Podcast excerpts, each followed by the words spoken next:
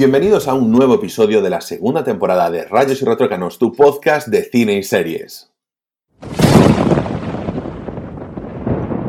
Hoy eh, Ana y yo vamos a comentar en un top que, jolín, yo creo que es de los de, esta etapa en la que estamos viviendo, en la que hay tantísimas series, en la que tenemos tantas plataformas de streaming y resulta que como que la época dorada del cine dejó paso a esta época dorada de las series y que mm, todas intentan captar nuestra atención, nada más empezar, intentan, oye, pues atraparnos para poder hacer un binge watching y tragarnos 8 episodios, 12 episodios, todos de golpe en un fin de semana, que por suerte, en mi opinión, está dejando de intentarse así y de empezar a lanzar capítulos, o sea, de un formato híbrido como fue recientemente The Boys, lanzando tres episodios y después semanalmente otros pocos, en plan te suelto unos pocos, te quito el, el ardor este que tienes por ver la serie y, y luego te los voy soltando semana a semana para no, primero es que, no sé, es como todo tu tiempo va a una serie, cada fin de semana una serie, cada fin de semana una serie. Y luego ya, ya con el tiempo tú ya valoras si te ha merecido la pena o no, pero las 8 horas, las 10 horas ya las has empleado. Pero bueno, esto lo que nos trae es que nosotros hemos decidido hacer un top de los mejores pilotos de series que hayamos visto nosotros. Así que voy a comenzar con mi compañera Ana Laje diciéndonos a quién nos trae en la quinta posición de su top mejores pilotos de series. Ana, te doy paso. Vale, pues yo en la quinta posición he decidido poner una serie que me parece que tiene uno de los personajes más carismáticos de la historia eh, junto con Mickey de, Rey, de Ray Donovan, pero en este caso no voy a hablar de Ray Donovan porque el primer capítulo tampoco me parece tan memorable. Eh, voy a hablar de Shameless, ¿vale? La versión estadounidense. Eh, cuando presenta a, a nuestro a nuestro eh, personaje eh, Jack Gallagher, ¿no?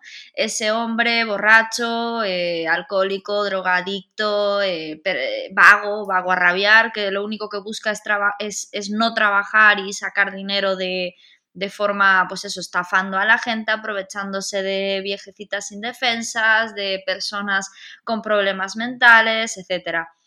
Y, ostras, Dije Jack Gallagher, ¿no? No, Jack Gallagher no, Frank. Madre mía, me confundí con el de DC Sass, disculpad. La dislexia de, Ana, de, la de siempre. Bueno, eso, eh, ese personaje es Frank Gallagher, que, bueno, que es uno de los personajes más carismáticos con el que me río y, y, vamos.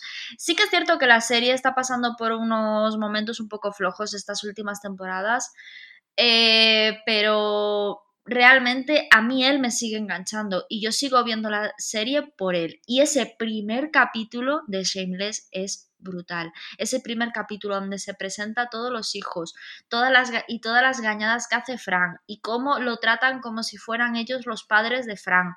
Y toda la situación a mí me, me, me embelesó. Eso, bueno, y el opening de Shameless que me parece también tremendo. Pero bueno, ese será otro top. Así que bueno, mi puesto eh, es Shameless con esa gran presentación de la familia Gallagher.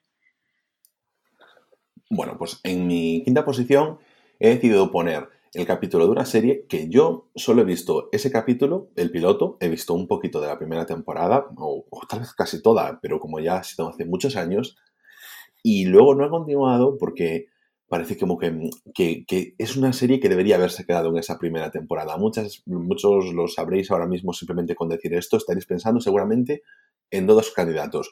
Una es Héroes y la segunda candidata mm, con esta descripción es la que llevo en mi, cuarta, en mi quinta posición, que es Prison Break. Prison Break tiene un piloto que parece frenético, que me parece que está genial, genial, genial creo que desde el comienzo hasta el final es un piloto de una serie al final de acción, con intriga, con unos personajes carismáticos, con una idea rocambolesca, pero más que luego a la serie le cuesta seguir el propio ritmo de ese propio piloto y luego de la primera temporada. Creo que es al final algo que estaba estructurado y que luego se mm, intentó hacer mm, de la necesidad virtud eh, y, estirarlo y estirarlo y estirarlo, pero no, no, se, no se podía conseguir igualar a ese piloto, que me parece uno de los mejores de las de series de televisión por cómo atrapa. Y claro, bueno, la serie después adolece de, de tener algo tan bueno que luego resulta que no puede ser continuado. Y esa es mi quinta posición. Ana, ¿qué llevas en la cuarta de tu top? Bueno, pues yo voy a hablar de una serie que posiblemente muchísima gente tenga de primera, Pero yo no la he puesto de primera porque sí que es cierto que, cuando vi las, el primer capítulo dije aquí eh, se ve, se nota que, hay un serión y que va a ser una serie que, que la lie parda como la lió. Pero sí que es cierto que tampoco me llamó tantísimo la atención los primeros capítulos porque es una serie que hay que, hay que entrar, ¿no? Que tiene mucho mucho eh, rinconcito donde, bueno, pues donde adentrarse. La serie es Juego de Tronos, ¿vale? He puesto Juego de Tronos en la cuarta posición, por lo que acabo de decir, pero sí que es cierto que, claro, em, el, primer capítulo, que si no me equivoco, creo que es el que tira al suelo, Jamie tira al suelo a, a, mm, Joder, al niño, ¿cómo se llama? Tira de, lo alto de una torre, lo tira al suelo desde lo alto de una torre. Exacto, o sea, eh, yo tengo un problema con los nombres, ¿vale? Creo que os habéis dado cuenta desde que hago este podcast, así que no me lo tengáis en cuenta. Bueno, pues eso, cuando tira al niño desde lo alto de la torre y que sabemos que por eso el niño eh, se, bueno, pues queda eh, paralítico y aún encima justo ese niño al final de la serie, hago el spoiler porque la serie ya terminó, al final de la serie es el que luego no, no, no, no, no, no, no, no, no, no, no, no, no, no, no, no, no, no. No lo hagas. ¿Por qué? No lo hagas. Bueno, vale, pues no hago el spoiler. Bueno, la historia. Em, yo creo que es un, es un capítulo muy bueno, es una muy buena entrada porque ese final es... ¡ah! Que, luego nos acostumbra a hacernos eso, Juego de Tronos con los finales de los capítulos, lo de... ¡ah! Pero bueno, eso, que, a, mí me, a mí me impactó, sí que es cierto que dije, guau, es una serie que promete, es una serie que tal... Pero, a ver, eh, tiene muchísimo rollo político, mucho rollo de lucha de poderes, eh, cosas que no son sencillas, que no son nada blockbuster, que yo creo que las únicas eh, temporadas que realmente sí que son blockbuster 100% son las dos últimas, el resto no. Entonces, por eso mm, lo he puesto en cuarta posición, porque a mí la primera, la segunda y la tercera temporada me gustaron mucho, creo que son las mejores, pero no son series de de quedarte, ¡buah! Impresionante, no sé qué, no sé cuánto, tal. Mm, sí, pero de otra forma, de una forma más profunda, más lenta, una calidad de serie eh, distinta. Entonces yo creo que al final el, blog, el, el, buen piloto es que yo voy a poner, por ejemplo, aquí una serie que me parece que tiene un piloto increíble, pero luego es una serie que yo no fui capaz de ver. Entonces voy a ir por esa línea, ¿vale? O sea, pilotos que impresionan muchísimo, pero que independientemente de la calidad de la serie, Juego de Tronos es una un serión muy buena, eh, unas tres temporadas brutales, pero bueno, mm, creo que a pesar de eso no, no merece estar entre los tres primeros puestos. Así que eso. Bueno, pero ¿eso es una mención especial? No, esa es mi cuarta posición, Juego de Tronos. Ah, vale, vale. O sea, quieres apartarla de los tres primeros. Pues yo te voy a decir una cosa. Yo no llevo Juego de Tronos, pero yo reivindico algo mucho mejor de ese piloto. Y es que cuando vuelves a ver la serie, sabes que yo como las seis primeras temporadas me las he revisto, en plan, puedo decir tres, incluso cuatro veces, por ejemplo la sexta, que me parece de las mejores. Dices tú, las tres primeras son de las mejores. Para mí la sexta es tremenda temporada, buenísima. Creo que de principio a final es de las mejores que salen en su Juego de Tronos y la más redonda, en mi opinión, la más redonda. Pero en la primera temporada, cuando vuelves a rever la serie, lo que descubres es que, joder, que ese primer piloto establece muy, muy bien una serie que es muy compleja a la hora de presentar muchísimos personajes, que además son muchos personajes en un contexto medieval, caracterizarlos, darle mm, personalidad a todos y, ubicarlos. Y eso lo hace muy bien ese piloto. Lo hace, lo hace estupendamente. Lo hace estupendamente. Tiene un cliffhanger al final, y es cierto, pero yo le destaco también eso porque cuando la vuelves a ver, y además es la parte esa de trasladar el libro a la, a la serie, que la primera temporada es bastante fiel, y, y, esa presentación tiene bastante mérito. Y, por cierto, mm, hacer así mención anecdótica de que no es el verdadero piloto que se rodó para Juego de Tronos. El piloto que se rodó inicialmente para Juego de Tronos fue con otros actores y otras actrices y que parece que ser que está oculto en los confines de la Tierra para que no salga a la luz, que imagino cuando hagan una de estas ediciones décimo aniversario o algo por el estilo, pues alguien rescatará para que nosotros veamos cómo, cómo hubiese sido realmente Juego de Tronos con otros actores y actrices. Yo voy ahora mismo a la cuarta posición de mi top y en esta ocasión voy a hablaros de una serie que yo os había mencionado en las recomendaciones de verano, que es El Colapso. Creo que es otra serie, así como Prison Break, que no consigue mantener el ritmo de lo que es su primer y en este caso también segundo episodio. Bueno, son muy buenos en plan, te mete, tú ya sabes a lo que vas y, al ser un formato, bueno, el, puede ser que ya esté un poco manido, decir, bueno, es que el plano secuencia, qué, innovador cómo se usa. En este caso creo que tiene mucho más sentido como que, por ejemplo, como se utilizó en Berman, pues habrá quien me lo discuta y yo pues, lo debatimos, lo que sea, pero aquí realmente es una serie en la que lo que apremia es el sentido de la urgencia, de la necesidad, de no saber qué pasa, de la incertidumbre y de, y de tener que correr sin saber muy bien a, a dónde y que creo que en este sentido, pues el plano de secuencia aporta muchísimo. Capítulos eso, de entre 20 y 30 minutos, donde todo es em, impaciencia, urgencia, nervios, estrés, y eso lo, le ayuda muchísimo. Y es un, capítulo piloto que te mete de llenos. A ver, es una serie que, obviamente, pues como casi todas, ¿no? O sea, si tú inicias sin estar con muchas ganas, sin estar muy metido, pues a veces es difícil que enganche una serie y que el piloto te atrape. Yo siempre lo digo, para mí los mejores pilotos de series de televisión son de series que la, gente no, no consume de forma masiva. Y sin embargo, yo lo veo y lo vuelvo a ver y digo, objetivamente no encuentro el motivo por el cual la gente no puede estar súper in con esta serie, sino es porque está con el móvil o está pensando en las musarañas o en otra cosa. Y muchas veces decimos, no, pues que si yo estoy pensando en las musarañas y el capítulo piloto es bueno o las películas buenas, hace que deje lo que estoy haciendo y que esté al 100%. Bueno, pues no, porque a veces la mente del ser humano es más fuerte que una película o que un capítulo de una serie. Y entonces yo aquí considero que el primer capítulo del colapso es que es muy, muy, muy bueno. Y luego, pues el problema de la serie, pues a lo mejor es el tono. El tono yo creo que es el principal problema de la serie, pero no deja de ser una serie que yo considero que tiene mucha calidad y que, bueno, em, eh, quitando esa pátina que tiene catastrofista y como súper negativa con el ser humano, pero, pero que como serie yo le, doy una muy buena nota. Así que esta es mi cuarta posición y Ana, vamos con tu tercera posición. Dale para adelante.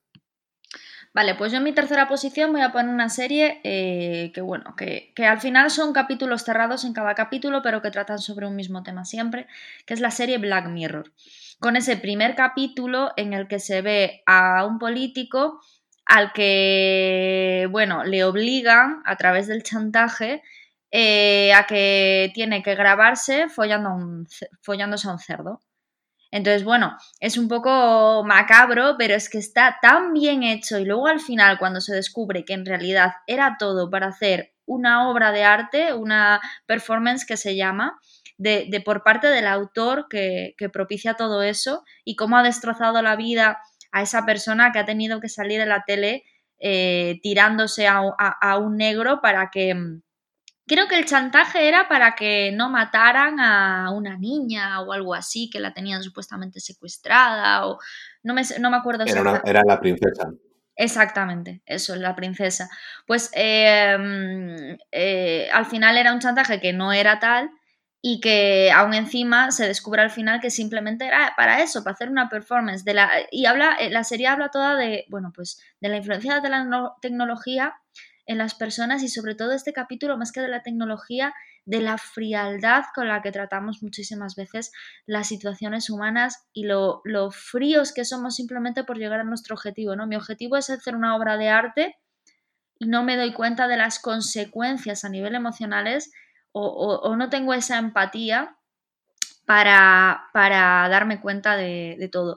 Entonces, habla, la serie critica la tecnología, pero yo lo que creo que realmente critica es cómo eh, la tecnología ayuda a muchas personas a potenciar más esa falta de, de, humanidad y esa falta de empatía hacia el resto de los seres humanos, porque al final la tecnología es un complemento a nuestra vida que no nos tiene por qué afectar tanto ¿no? Como, afecta y como nos dice que afecta en la serie, ¿no?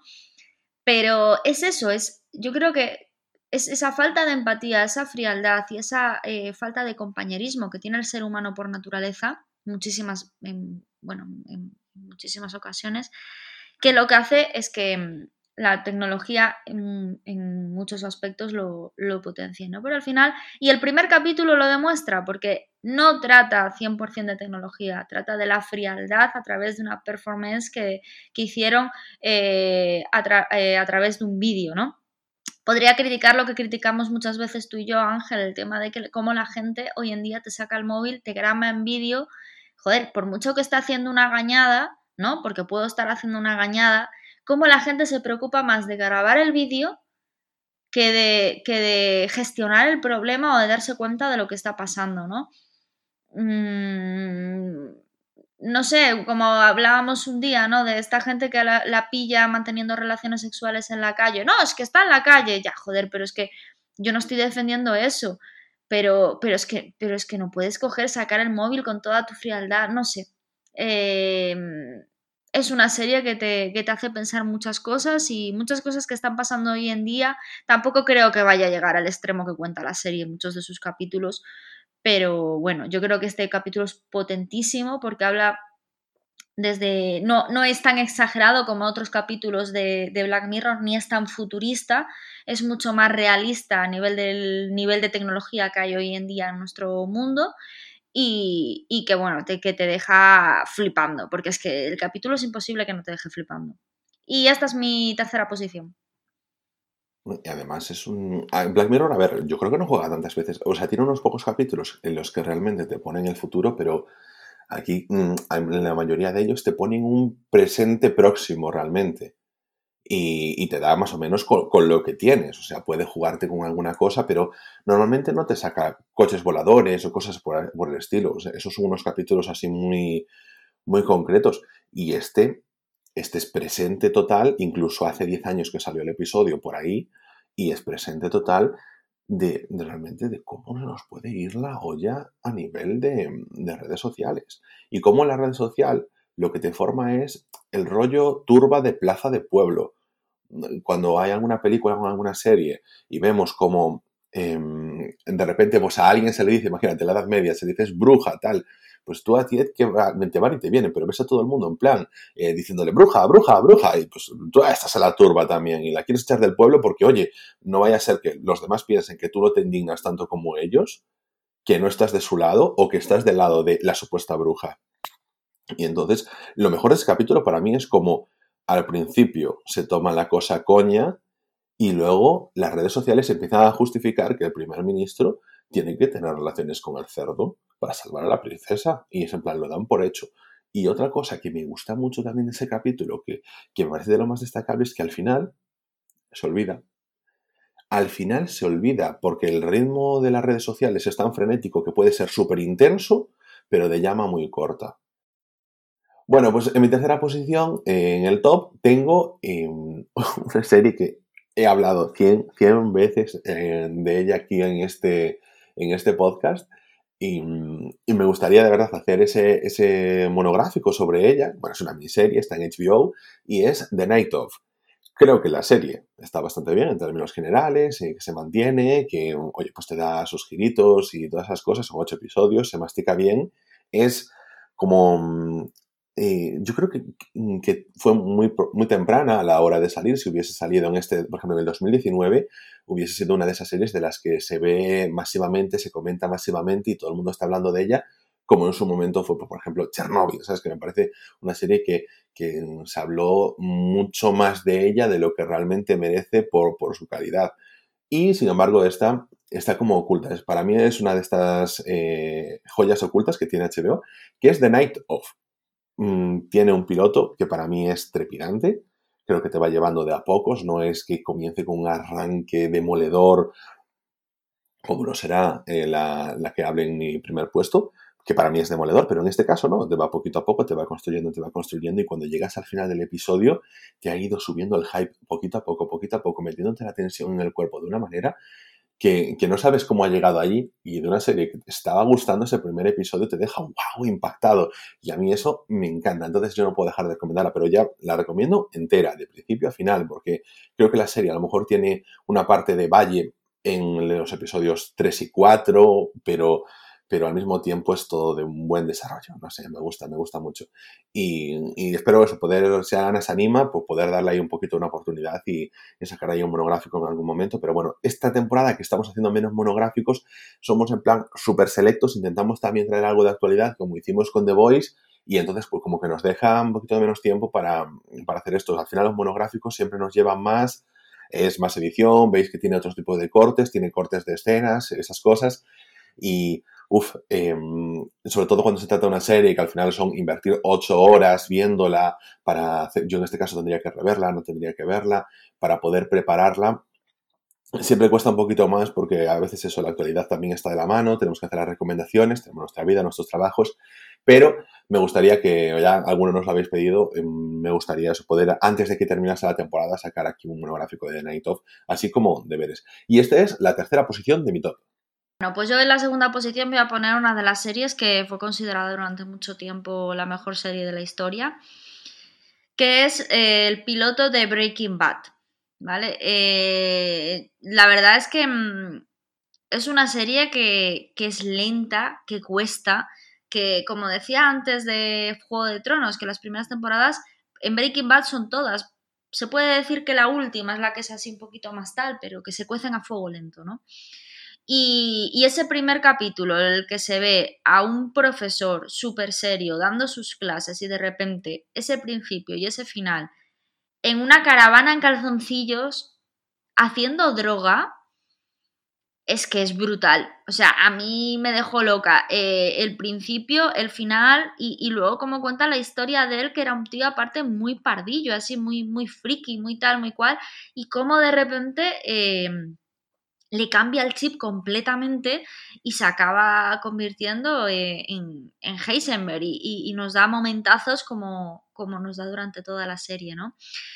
Eh, sin perder esa parte, yo creo, de, mm, de friki noble, pero que muchas veces eh, em, acaba, bueno, sí, yo creo que lo acaba perdiendo, lo acaba perdiendo en muchas ocasiones y y se hace como mm, inhumano, ¿no? Ese, ese miedo que pierda la muerte porque piensa, piensa que, se va a morir por culpa del cáncer, le hace muchas veces perder, perder la, humanidad, aunque en el fondo sigue siendo el mismo pardillo noble y, mm, e inteligente, ¿no?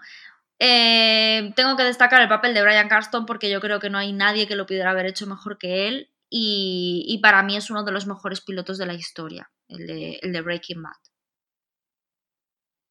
Bueno, pues yo os traigo ahora en mi segunda posición un piloto de una serie que mm, yo creo que en su momento fue un boom de serie que atrajo a mucha gente a ver este tipo de... Bueno, a ver, es que es una serie de anime y Ana la ha visto, o por lo menos ha visto seguramente los 20 primeros episodios. No sé si a partir de ahí, que parece que hay también un valle que a la gente le cuesta más terminarla, pero luego cuando, termine ya me confirma si la termino de ver o no. Pero creo que el piloto es de los que más te atrapan y hace que serie, perdón, que personas que no vean anime, esta serie si la hayan visto, por lo menos la hayan empezado a ver motivados porque el ritmo también es frenético. Intento traeros eh, series eso, que traen capítulos eh, frenéticos, como en este caso fue el de Prison Break, el del colapso. The Night Of es más, se cocina a fuego lento y el final es, mm, acaba ahí a un pico tremendo. Esta también creo que se va, no es que se cocina a fuego lento, creo que mantiene un ritmo constante medio y que al final está muy arriba porque es, es como que te deja ya ver lo que va a venir a partir de ahora. Y estoy hablando del primer episodio de la serie Death Note. Tenemos un anime mm, bastante destacable en muchos puntos, pero sobre todo en ese planteamiento inicial en el que, bueno, para quienes no sepáis de qué va, en, el mundo de Japón contemporáneo a cuando se hace la serie, que debe ser 2005 por ahí, mm, unos shinigamis, que son una especie de demonios que que viven alejados del mundo y que mm, deciden sobre quién vive y quién muere anotándolo en sus cuadernos de muerte, pues como haría en nuestra cultura la parca realmente, que anota, pues, recordemos el capítulo de Los Simpson cuando Homer es la parca, que sale en la lista quién tiene que morir y, esa persona pues se muere. En este caso estos demonios pues también lo hacen, pero uno de ellos pues que siente ya hastío por su vida, por estar haciendo eso durante toda su existencia, deja caer ese cuaderno de muerte al mundo de los humanos para ver qué sucede.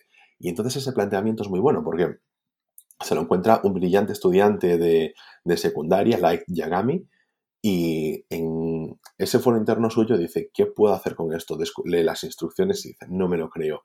Pero, ¿qué pasaría realmente si tú lo tuvieses? Si te, te juego mucho con, con, eso, ¿qué pasaría si tú en realidad tuvieses ese cuaderno? ¿Qué sería lo primero que harías? Y entonces yo creo que está bien planteado, en plan, con bastante psicología, decir, bueno, espera, voy a probarlo con, con un criminal porque no vaya a ser que esa tontería, que, que no me creo, porque yo en mi cabeza eso no me entra a la cabeza que pueda suceder, que sea real, esto es una broma. Y lo hace, pero por si acaso lo hace con un criminal y dice, hostia, ha pasado, esa persona que ha escrito aquí en el cuaderno ha muerto. Y se encuentra con el poder más asombroso que se puede encontrar en un ser humano, que es decidir sobre la vida y la muerte de los demás y cómo emplearlo. Y en ese primer episodio te pone las bases de ese enfrentamiento que va a tener con el encargado de descubrir qué está sucediendo, por qué hay gente muriendo de forma constante de ataques al corazón y parece que hay alguien detrás, pero no se puede dar, no se puede conectar con un asesino, no hay nadie clavándoles un cuchillo. Y esa parte final del episodio, cuando ya te pone claro que esto se va a debatir en un duelo de inteligencia entre el, entre comillas, detective particular que va a investigarlo y este estudiante genio que mm, tiene en sus manos un poder enorme y te pide el cuerpo más, más y más. Aquí nos encontramos ante otro, otro capítulo de 20 minutos que se consume muy, muy fácil, pero que te entra directo en vena. Y para mí es que es súper recomendable. O sea, de todos estos episodios que os estoy diciendo y que os está diciendo Ana, dadle la oportunidad a los pilotos porque son tremendos. O sea, así como os decía, por ejemplo, Prison Break, podría ser incluso la primera temporada, luego ya no, en el colapso la serie entera, porque la veis muy rápido, de Night of, la miniserie entera. Ana, pues yo creo que todas las series que ha dicho son de una grandísima calidad. Joder, Seamless es una serie muy buena. Juego de Tronos, mm, aunque ahora parece que haya desaparecido después de ser la serie del año, es también tremenda. Black Mirror tiene unas tres temporadas también brillantes. Breaking Bad es también un serión. Y, bueno, no sé ahora cuál tendrán en su primer puesto, pero seguro que también apunta maneras. Ana, ¿tú qué tienes en el primer puesto? A ver, yo Death Note eh, entré en ese valle de los 20 episodios, como tú bien dijiste, y estuve ahí un año abandonada, y hace poco la volví a retomar. Lo que pasa que me quedé dormida y, y tengo que volver, como son capítulos tan cortos, para atrás. Pero bueno, sí, todavía no la he terminado. he llegado a la cumbre de la serie, ya sé, ya, sé, ya sé casi todo, ¿no? Pero me deben de faltar tres o cuatro capítulos. La volví a retomar durante el confinamiento. Y, la verdad es que sí, para mí es, un, es una seriaza, está muy, muy, muy bien. Vale, yo en mi primera posición voy a poner una serie que, como dije antes, creo que tiene un piloto tremendo, dos temporadas brutales pero, mm, pero que no es mi serie favorita ni he seguido viéndola aunque sigue en emisión. Es decir, no sé si lleva 10 o 11 temporadas, o sea, una barbaridad o más, no lo sé. Eh, pero es que el piloto me parece buenísimo, buenísimo, y es la serie de The Walking Dead. Ángel me va a estar odiando en este momento, creo yo, pero es que me parece que tiene un piloto increíble, increíble. O sea, es que yo cuando vi ese, ese piloto dije, ¡buah! Flipante. Y me vi las dos primeras temporadas, pero es que del tirón, porque son buenísimas, que yo creo que son las que realmente son, son eh, fieles a, a los cómics, si no me equivoco. Luego ya en el momento en el que entran en la cárcel, yo ahí ya desconecté, me vi dos temporadas a trancas y barrancas obligada y yo llegó un momento en que me acuerdo que hablé contigo Ángel, me dijiste tú Ana tienes que dejarlo, como si habláramos de una adicción, me dijiste tienes que dejarlo, es que lo estás viendo a, a juro, ¿sabes? Pero yo creo que es uno de los pilotos más, más fuertes junto con el de de Perdidos, que también me parece brutal, que le voy a hacer la mención especial porque el, el, piloto de Perdidos es increíble, pero sí que no lo puse porque es una serie que todavía no he visto, que creo que he visto capítulos sueltos de muchas temporadas o a lo mejor capítulos seguidos de alguna temporada, pero que nunca he seguido de forma tal, que tengo que ponerme con ella. Y yo creo que es una serie que aparte tendría que ver con, con mi pareja en plan eh, detenidamente y verla con él. Pero mm, por eso os digo que, no la he puesto por eso, pero también parece que tiene un piloto brutal. Y ahora sí que voy a hacer una mención especial, aparte de este gran piloto que me parece el de The Walking Dead, que es el primer capítulo de How I Met Your Mother. Esa presentación de los personajes tan carismáticos que son los de How I Met Your Mother. O sea, eh, porque son cinco puestos y no he podido poner más pero vamos, o sea, me pareció brutal. Yo vi el primer capítulo, aparte fue mm, una compañera mía de la universidad, bueno, compañera y amiga de la universidad, eh, que tú la conoces, Ángel, que Carolina, que fue quien me lo puso. También me puso Shameless ella, por cierto. Y lo vi y me dijo, ¿te ha molado? Y yo, ¡buah! Pongo el siguiente, ¿sabes? O sea, me pareció tremenda la presentación que hace de, de Ted, de Marshall, de Lily, de Robin, que me acompañaría durante muchísimo tiempo, porque ya sabéis que es una de mis series favoritas, que ahora por cierto estoy volviendo a ver. Entonces eso, pongo en mi primer puesto el primer capítulo de Walking Dead y pongo mención especial el piloto de Lost y el piloto de How I Met Mother. Así que bueno, ese ha sido mi top, Ángel. Bueno, yo creo que si no has visto Perdidos hasta ahora, eh, no lo vas a ver. O sea, no, no, no, lo digo por ti, sino yo, yo me he quedado en la tercera temporada porque yo creo que Perdidos lo que tenía era ese componente social, de que todo el mundo hablaba de ella. Sí, y sin yo también me quedé en la tercera temporada. Eh, es donde empiezan a meter los códigos, ¿no? En la máquina. Me parece que sí, sinceramente. Pues yo me quedé ahí, yo me quedé ahí en plan, como que la vi hace siete años o así esos capítulos, en plan, hasta la tercera temporada y ahí pues me bajé del carro y de Walking Dead, no, en plan, no te mato, sí que yo vi hasta la quinta temporada, yo me bajé del carro la quinta temporada, a mí la segunda temporada eh, fue una de estas cosas que, que nosotros cuando empezábamos a ver series, o sea, no nosotros tú y yo, sino que en España se empezaba a ver series de forma lineal, continuada, respetando las temporadas, nos chocó un poco porque es una temporada que estaba dividida en dos partes. Primero cuando estaban en la granja de Herschel y luego cuando se iban a la cárcel.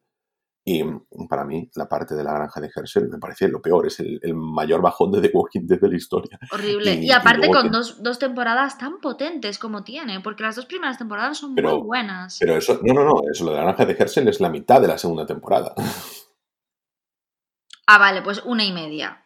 Una y media. Es que, a ver, pero es que la primera temporada estaba muy bien porque sobre todo eran seis episodios. Y es como que la primera temporada. Tenían que haber terminado, tenían que haber hecho 12 episodios y haber terminado. Y ya sé que los fans de Walking Dead nos van a odiar, pero yo pienso así. No, pero, pero es que tampoco tendría sentido decir hacer 12 No, porque la segunda temporada realmente termina con el tema de la cárcel, pero de cuando están ahí en, metidos. Pero realmente luego tienes que darle continuidad, porque al final la segunda temporada pues tienes los enfrentamientos, los contagios y todo eso. O sea, no, no, no tendría un cierre. En todo caso, para mí, debería haberse quedado en los seis de la primera, de la primera temporada y hubiese quedado con una miniserie de culto. Lógicamente, yo soy directivo y por eso no estoy forrado en dinero como los directivos que, que llevan adelante los showrunners de The Walking Dead, porque madre mía, si a día de hoy siguen con, no sé si 10, temporadas, 12 temporadas, lo que sea, pero no para de generar pasta, spin-off y, y, de estar siempre en tendencias a la gente. ¿Tiene spin-off? No sabía yo eso. Sí, fiar de The Walking Dead.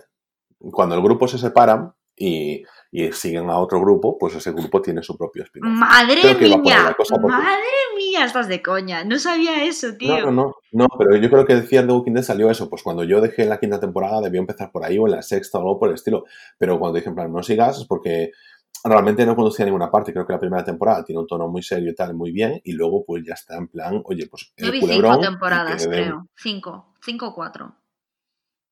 Bueno, pues para mí ese ya era el culebrón y, y de hecho pues en plan, unas amigas lo estaban viendo y yo vi con ellos un poquito, pero, pero bueno, tampoco, en fin, no sé. Aunque dicen que una de las temporadas finales han hecho un Ray Donovan, yo siempre digo de hacer un Ray Donovan porque es que la última temporada de Ray Donovan no me lo esperaba en absoluto.